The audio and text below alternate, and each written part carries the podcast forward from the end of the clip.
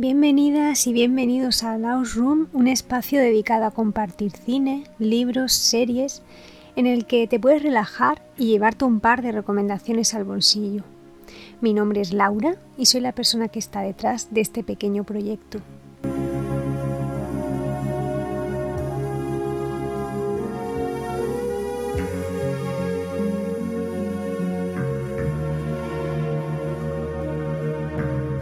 ¿Qué tal estáis?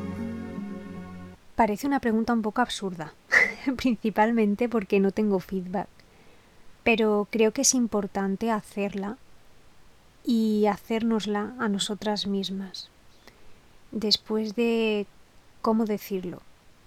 Mm, este mes de enero un poco intenso.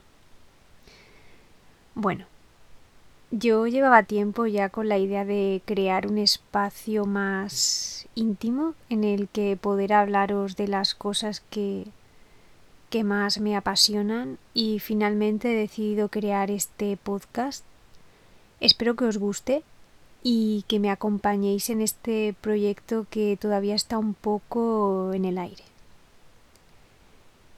Este mes, enero, me ha dado la oportunidad de descubrir tres grandes obras que quiero compartir, principalmente por si os pueden ayudar como lo han hecho conmigo, ya sea para entreteneros o inspiraros incluso. Hablamos de una película, Nomadland, un libro, Apegos Feroces, y una canción que más bien podría ser la banda sonora de todas nosotras, Merichane.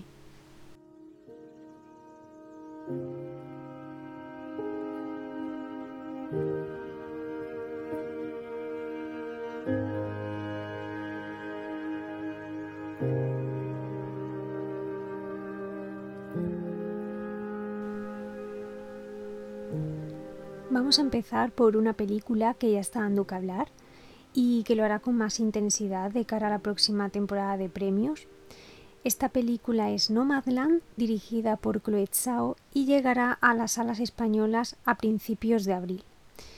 Está basada en un libro escrito por Jessica Brader en 2017 y a su vez está protagonizada por Frances McDormand, conocida por películas como Tres anuncios en las afueras o Fargo, por las que se llevó el Oscar a Mejor Actriz. Aunque bueno, yo entraría a mencionar muchísimas más, pero no me daría la vida en este primer episodio, Así que seguimos. Eh, nos encontramos ante una road movie en la que acompañamos a Fern en su proceso de adoptar una vida nómada por el oeste americano. Para entrar en contexto, eh, Fern es una mujer que lo ha perdido todo tras la crisis económica de 2008, cuando se produce el cierre de una importante empresa que fabricaba materiales de construcción en la zona rural de Nevada. Es entonces cuando la protagonista decide, o más bien se ve obligada, a coger su furgoneta y alejarse de la sociedad convencional. Entraría a hablar mucho más de, la película, pero creo que ya me metería en spoilers y no quiero destrozaros el visionado, así que simplemente daré unas pinceladas. En primer lugar, si disfrutaste películas como Hacia Rutas Salvajes o Alma Salvaje, decantarte por verla va a ser todo un acierto. Eh, Nomadland es un viaje de introspección, de entrar en contacto con la naturaleza y en el momento presente en el que estamos tan hiperconectadas y tenemos tantos estímulos, yo creo que se presenta como una tábula rasa en la que despojarnos de todo ese gran peso que tenemos encima y que nos rodea. También es una puerta abierta para reinventarse. Es una apuesta por la independencia, pero sin renunciar a los demás. Es decir, es un viaje para conocerse y aprender del resto. Yo creo que Nomadland va a pisar muy fuerte en los Oscars. está pulcramente dirigida y tiene una, una fotografía espectacular en algunos momentos he sentido que estaba como en una obra de Terrence Malick, pero con algo más de guion. Y yo creo que es un viaje que se disfruta muchísimo, así que espero que le deis una oportunidad.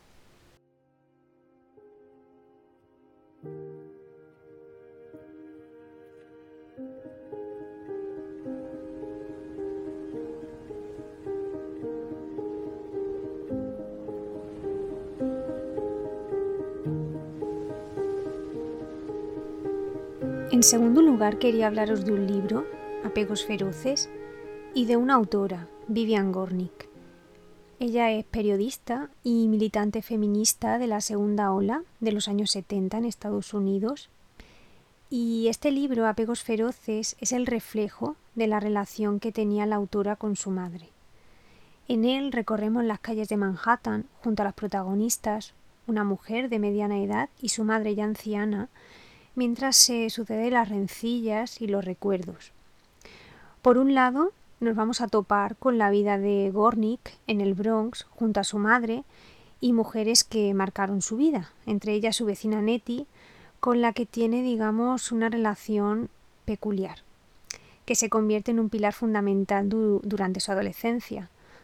Ambas mujeres, su vecina y su madre, convergen de alguna manera para forjar su identidad y es esa lucha interna lo que proyecta la autora a través de las páginas y con la que es muy fácil llegar a conectar. Por otro lado, ya siendo adulta y con una madre siempre planeando sobre su vida, nos ofrece su discurso como mujer feminista, donde se nos revelan también sus miedos. Una de las cosas que más me llama la atención de este libro es cómo los hombres representan un papel secundario. Es decir, aparecen su padre, su hermano, sus amantes, pero siempre para situarlas a ellas, para darles voz, incluso a sí misma. ¿Cuál era su papel en una relación o cómo se sentía en esa etapa de su vida? Eh, apegos feroces es la relación descarnada de Vivian Gornick y su madre, a su vez que apasionada, compleja. No es fácil de leer, pero a la vez es muy fácil dejarse llevar entre las páginas y, y empatizar. Este libro fue publicado originalmente en inglés en 1987 y no se tradujo al español y a otros idiomas hasta 2017, es decir, 30 años después. En él encontramos temas como el aborto, la sexualidad, lo que es el amor o cómo lo entienden dos generaciones completamente distintas, la de ella misma y la de su madre.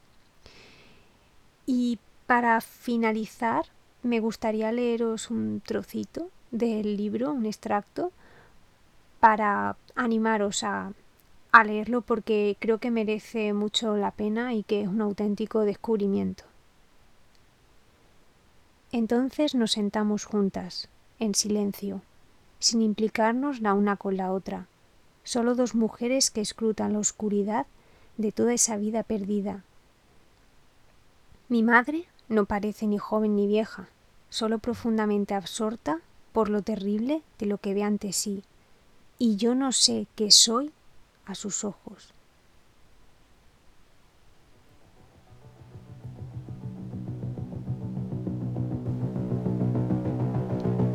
Por último, para cerrar este primer episodio, quería hablaros de una canción, Merichane. Merichane significa la boca de 10.000 hombres y fue un nombre que se le atribuyó supuestamente a Cleopatra en, su, en referencia a su arte en el sexo oral. Este es el título de la nueva canción de, de Zahara y con su publicación ella cuenta lo siguiente en su Instagram. He querido contar lo que viví tal y como fue para mí. Llegar a hacerlo no ha sido fácil. He tenido que aceptar y asumir que aquellas historias sucedieron de verdad, pero que el mantenerlas escondidas no solo no me hacía sentir mejor, sino que protegía a las personas que me habían hecho daño. Por eso ahora, en este momento en el que me he visto con fuerza para hacerlo, he decidido compartirlas. Me parece muy importante este mensaje primero por la valentía que ha tenido al, exponerse, ¿no? al dar a conocer su historia, que no implica que lo tenga más fácil en ningún caso por ser una persona con cierta trayectoria. También por, por visibilizar de alguna manera los abusos y la discriminación en la industria musical, porque al igual que el resto de industrias ya sabemos quiénes están detrás y lo que se mueve por allí. Y en segundo lugar porque este mensaje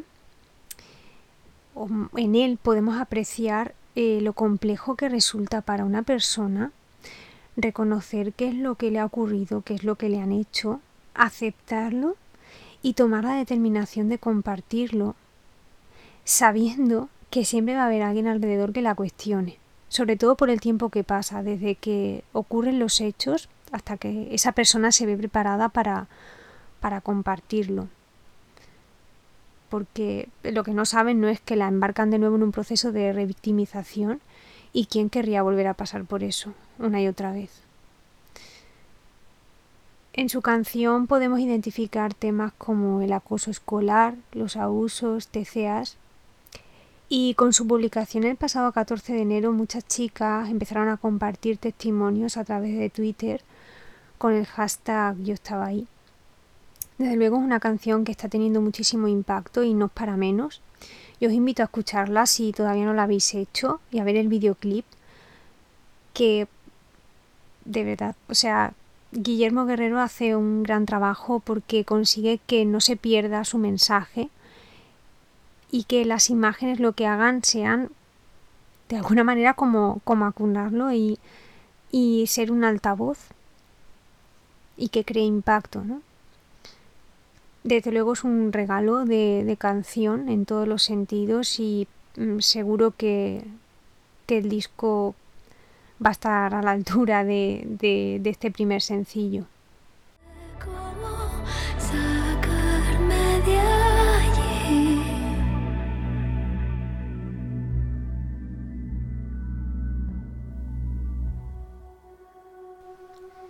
Y hasta aquí este primer episodio. Espero que os hayan gustado las recomendaciones y que me hagáis saber por, por comentarios, ya sea a través de alguna de las plataformas, vía Instagram o Twitter, pues si habéis tenido la oportunidad de disfrutar de alguna de estas obras que os he referido o si tenéis pensado hacerlo. Y hasta entonces, pues mucho cine, mucha música y mucha lectura.